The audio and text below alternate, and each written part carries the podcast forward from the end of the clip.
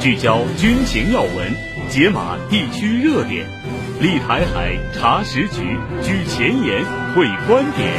欢迎收听《台海点兵》。站在台海前沿，纵览国际军情。这里是《台海点兵》，我是平安。首先进入到今天的军文速递。军文速递。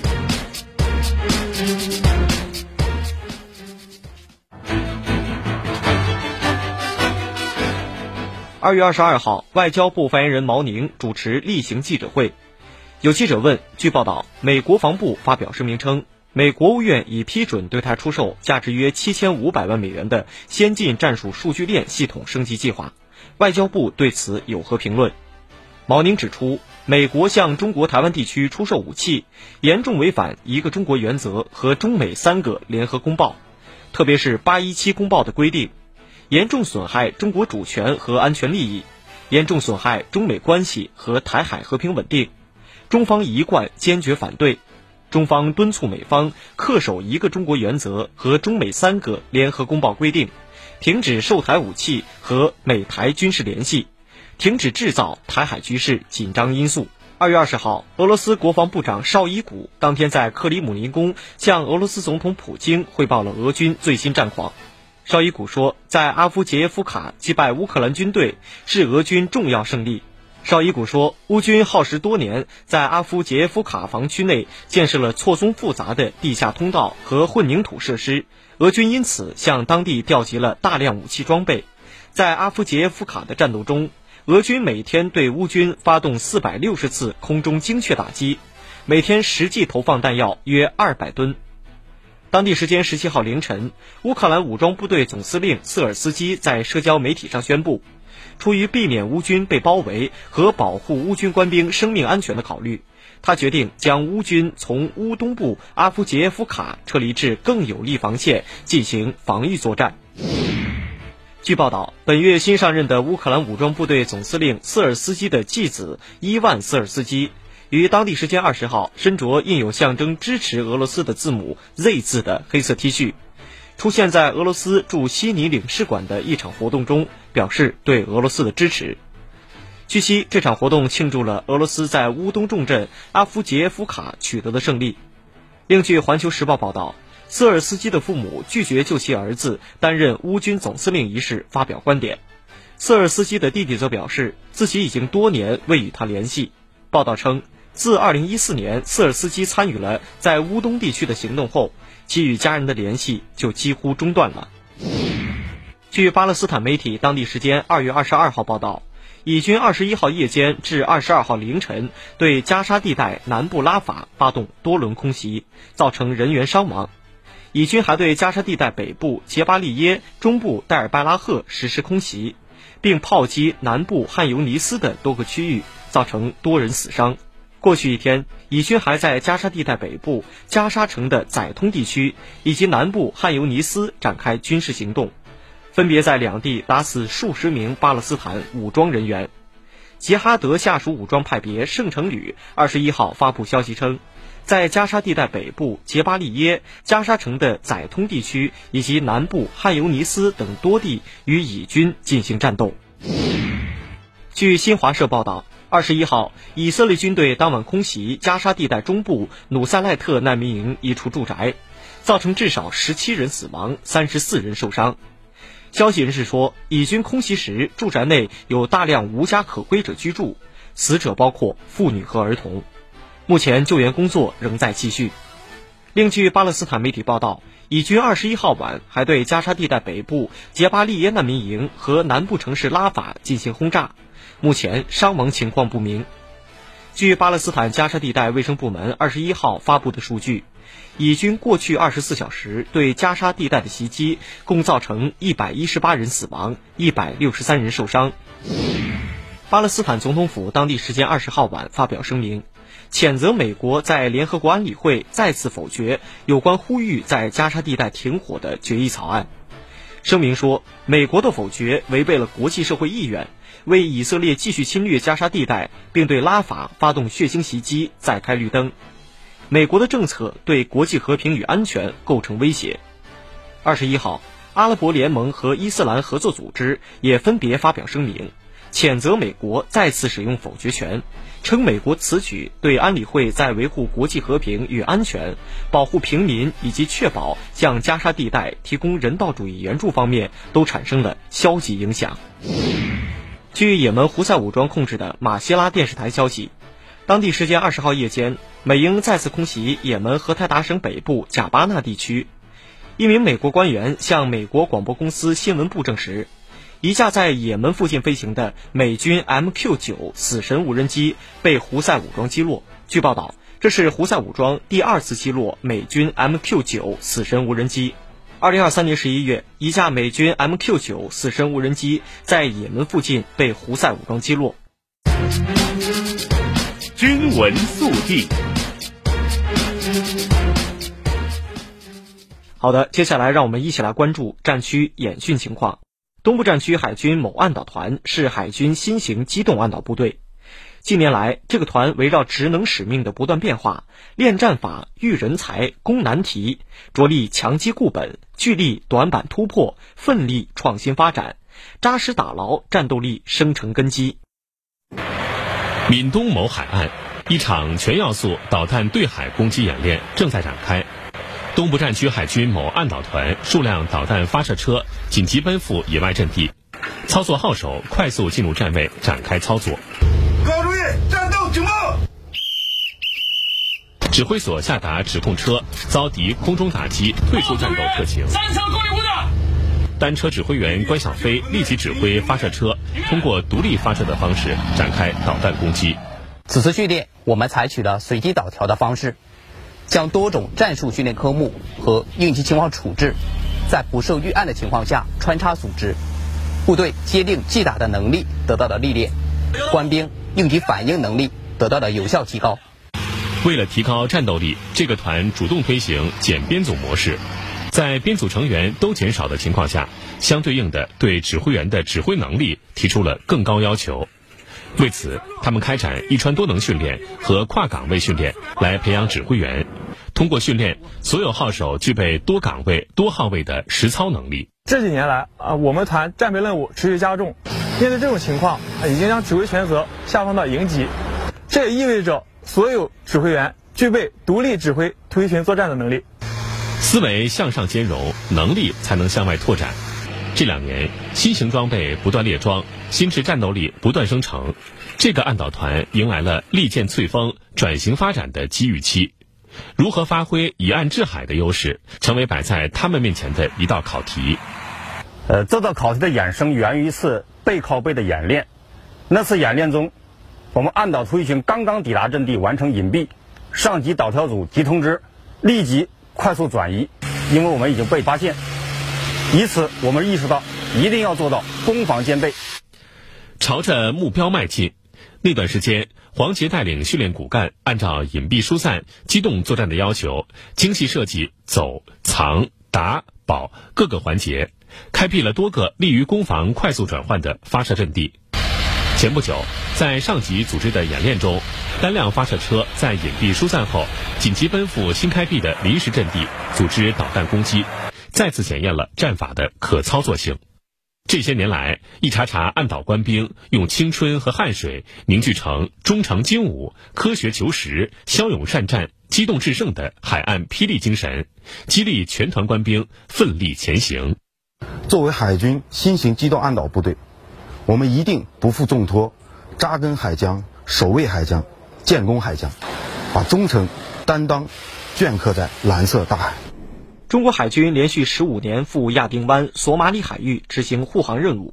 维护了世界和地区和平稳定。伴随着舰艇出访、联演联训等活动开展，中国海军在一次次跨越远海大洋的国际交流中，展现出威武之师、文明之师、和平之师的良好形象。这是二零二三年海军第四十五批护航编队与巴基斯坦海军在阿拉伯海北部海空域举行海洋卫士三海上联合演习。期间，双方互派观察员共同举行了临检拿捕、武力营救等科目演练，并进行了首次联合巡航，进一步加深了两军的互信交流。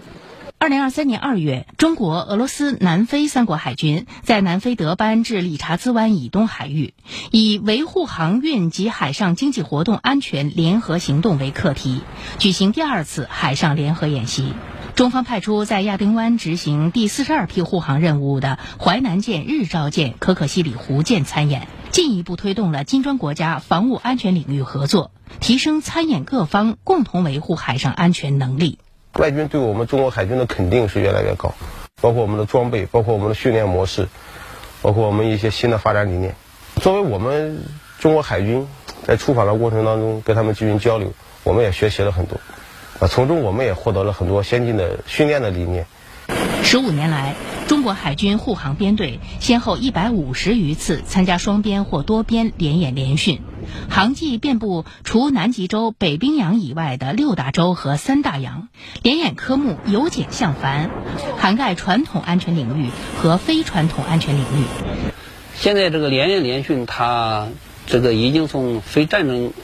军事行动，这是非传统安全领域的反恐反核的联合搜救、国际援助。这些科目已经拓展到防空反导、搜反潜这种传统安全领域。随着现在护航行动结合的联演联训，全方位的、多方面的锻炼跟提高。二零一五年四月三号，中国海军第二十批护航编队结束护航任务后，直接转入环球访问任务，历时三百零九天，横跨三大洋五大洲，航程五点二三万海里。访问十六国十八港，接待到访国部队官兵、当地民众和华人华侨五万五千余人次登舰参观，先后与埃及、丹麦、法国、美国、澳大利亚、印尼等六国海军举行了海上联合演习。十五年来，中国海军一百一十八次出访三大洋六大洲的七十多个国家，宣扬和谐海洋理念，深化理解互信，巩固发展友谊，一次又一次向世界展示了中国海军和平之师、威武之师的良好形象。时事新闻劲爆开讲，海峡军情权威评说，历史人文全景呈现。生动两岸，冷暖同行。这里是海峡之声广播电台。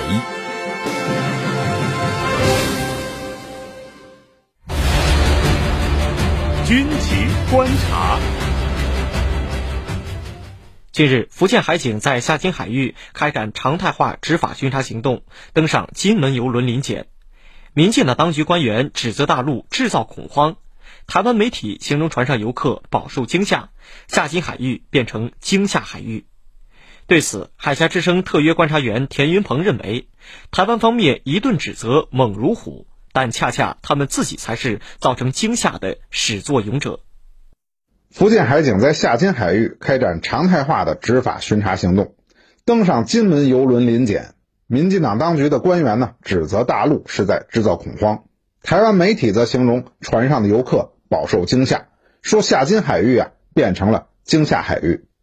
台湾方面一顿指责猛如虎，但恰恰他们自己才是造成惊吓的始作俑者。被大陆海警临检的船呢，是金门的初日号游轮，是一条游览船。观光途中的一个重头戏啊，就是在海上遥望厦门的黄金海岸，也就是风光秀丽的厦门环岛路。这个景观呀，对于台湾民众来说呢，极具视觉冲击力和心理冲击力，因为那里高楼鳞次栉比，集繁华都市与人文自然景观于一身。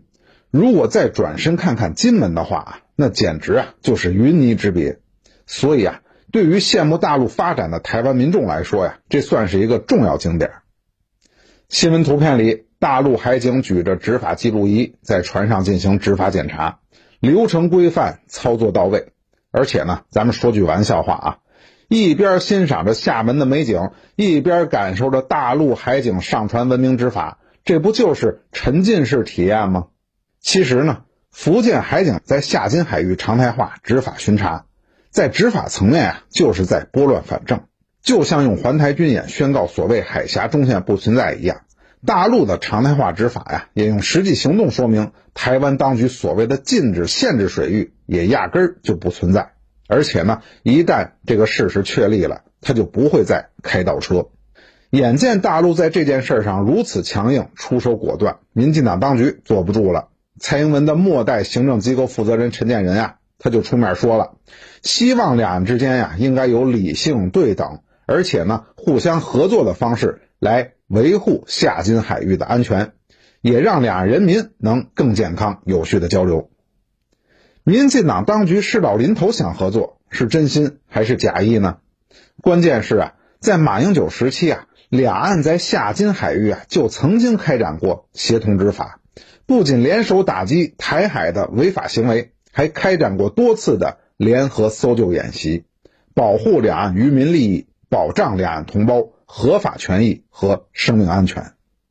但是呢，那些啊都是有一个先决条件的，那就是双方都坚持九二共识，反对台独，都承认两岸一中。在这样的大前提下。来营造下金海域安全和谐的环境。其实啊，就在大陆渔船不幸事件发生之后，岛内的主流媒体和有识之士就对民进党当局直呼，要妥善处理这次事件，而且啊，要以此为契机转危为机，缓和与大陆的关系，开展对话，重新启动双方搁置已久的合作。但是呢，这些忠言呀。对于否认九二共识、顽固保持台独分裂立场的民进党当局来说，又是何等的讽刺呢？他们不断对台湾民众宣称最有能力处理两岸关系，但是啊，真等到了事到临头啊，他们呀就是耗子见了猫，麻爪了，不会了。即便是陈建仁的求合作，也是包藏祸心，竟然还妄想着两岸要进行所谓的对等合作，潜台词儿就是要把两岸说成是所谓的对等的政治实体。不但如此啊，台湾交通部门呢还在唆使相关的船只抗拒大陆执法，遇到临检不要停船，直接返航，说大陆执法呀是所谓的不符合国际惯例。所以说呀，民进党当局的表态啊，并非真正想要跟大陆开展合作，而是装可怜、装无辜给台湾民众看，好把搞事情的锅呢甩给大陆。厦金海域啊，曾经见证了两岸同胞从炮火震天到和平交往的历史进程，而今呢，又因为民进党当局的倒行逆施呢，变成了令人不安的惊吓海域。但事实证明啊，大陆啊，现在是有决心、有实力，不再让悲剧历史重演。更有能力保障两岸同胞的合法权益，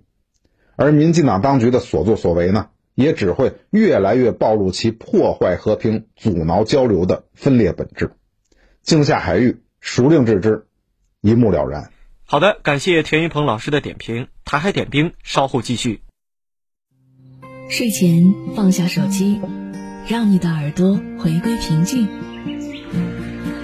清晨拉开窗帘。用饱满的笑容迎接阳光，早睡早起，每个健康的睡眠都让你拥抱更好的明天。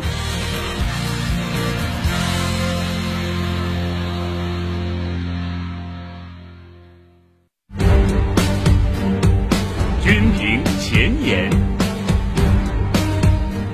汇聚中外军媒观点，集合各方专家言论，欢迎来到军评前沿。环球时报发表文章。堪称疯狂！澳大利亚要建二战以来最大规模海军。文章援引澳大利亚广播公司称，本月二十号，澳大利亚宣布了未来十年耗费超过三百五十亿美元，建立二战以来最大规模海军的庞大计划。未来澳大利亚海军的主力舰艇将包括二十艘驱逐舰、护卫舰以及六艘大型可选载人水面舰艇。专家认为，澳大利亚海军相对于周边国家没有对手。之所以还要花费巨额资金大规模扩军，主要是跟随美国的印太战略推动转型，以更好地配合美国海军作战。然而，澳大利亚海军堪称疯狂的扩军计划遭到各方质疑。西方媒体普遍认为，此举加剧了澳大利亚与中国在印太地区的紧张关系。接受《环球时报》采访的中国专家认为，澳大利亚打着中国威胁的幌子，大幅强化水面舰队与水下核潜艇力量。但澳方渲染存在冲突风险的南海等地，距离澳大利亚本土超过两千公里，到底谁在威胁谁，一目了然。新华社发表评论：美军要在西太平洋打游击。文章表示，在戴维伯格和埃里克 ·M· 史密斯前后两任司令的主导下，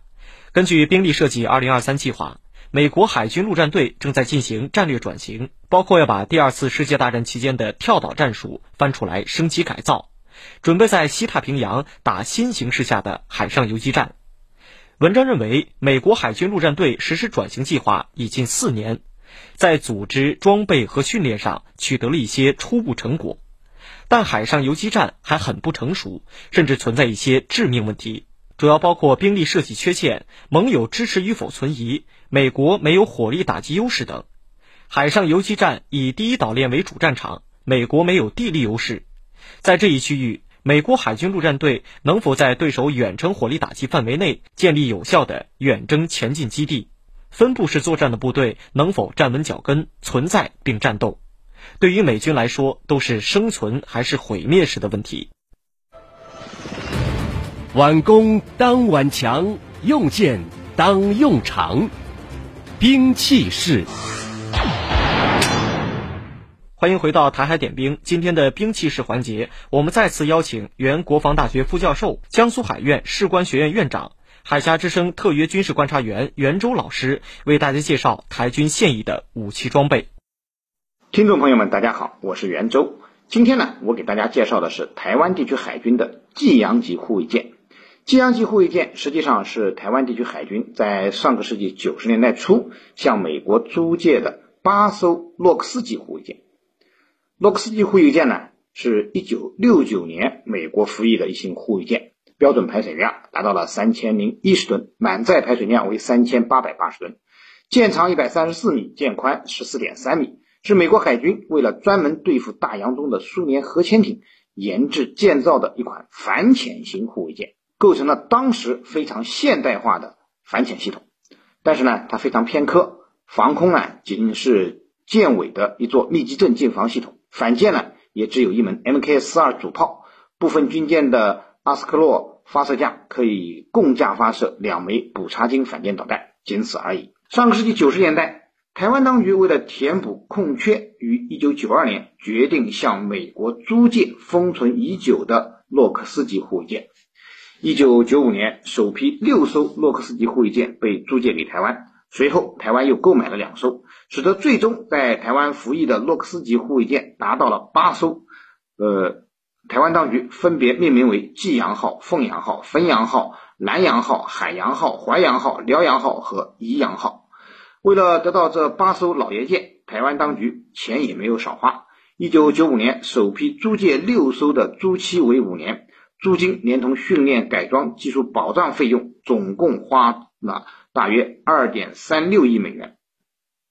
那么，一九九九年，台湾购买了最后两艘舰时，呃，先期租借的六艘也到期了，于是美方就一并出售给了台湾，又大赚了台湾总计十一点九六亿新台币。台湾地区海军当初之所以能看上这款已经服役二十多年的二手老爷舰，主要还是因为啊。它还算先进的反潜能力，因此将其部署在了苏澳执行东部海域深海反潜任务，并多次发现过往的各国潜艇。但是，台湾并没有采购随舰的海妖直升机，而是将退役的扬字号驱逐舰上的 MD 五百轻型反潜直升机拿过来充数，从而基本丧失了最重要的航空反潜能力。而为了增强济阳舰